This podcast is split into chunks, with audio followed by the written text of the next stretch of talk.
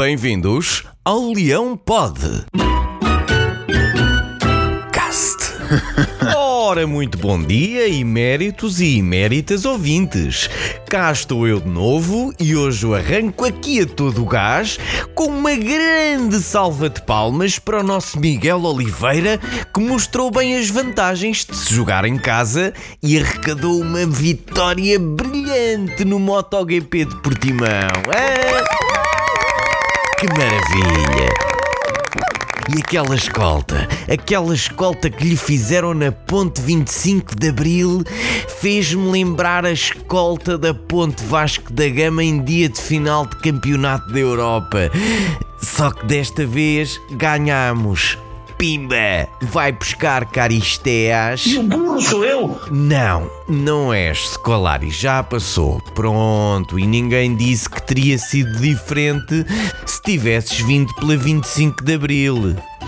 Ora, um tema que temos também que destacar esta semana é a mudança de Pedro Pinto da TVI para o Benfica. Pois é, o pivô do Jornal das Oito abandona assim a estação, depois do José Eduardo Muniz também o ter feito, e assume o cargo de diretor de comunicação do Benfica e da Benfica TV.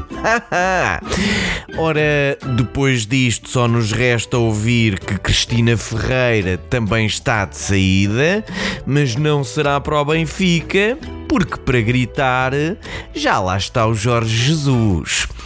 Bom, ainda para aqueles lados, Adel Tarabt deu uma entrevista a um jornal nacional onde afirma que via muitas vezes os vizinhos a vender droga à porta de casa. O que me leva a perguntar: onde é que ele vivia? Na porta 17 ou na porta 19? Alguém sabe? Bem, o futebol europeu volta hoje e amanhã temos um escaldante Marselha-Porto. A dúvida do momento é André Vilas Boas, porque ainda não sabemos se estará no banco de suplentes, uma vez que o próprio assumiu a vontade de ser presidente do Porto. E por isso é possível que o encontremos na tribuna presidencial. Vamos esperar para ver. E agora nós?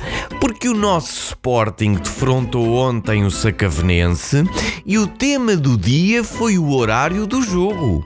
Rui Gomes, treinador do Sacavenense, já tinha avisado que não estranhássemos se os jogadores tivessem que sair a meio, porque imagine-se hoje acordariam cedo para trabalhar. Coisa que não acontece com os jogadores de futebol profissional. Não, então, esses só andam ali a brincar e treinam só quando lhes apetece. É, normalmente depois das 17. É isso, é Rui, é isso.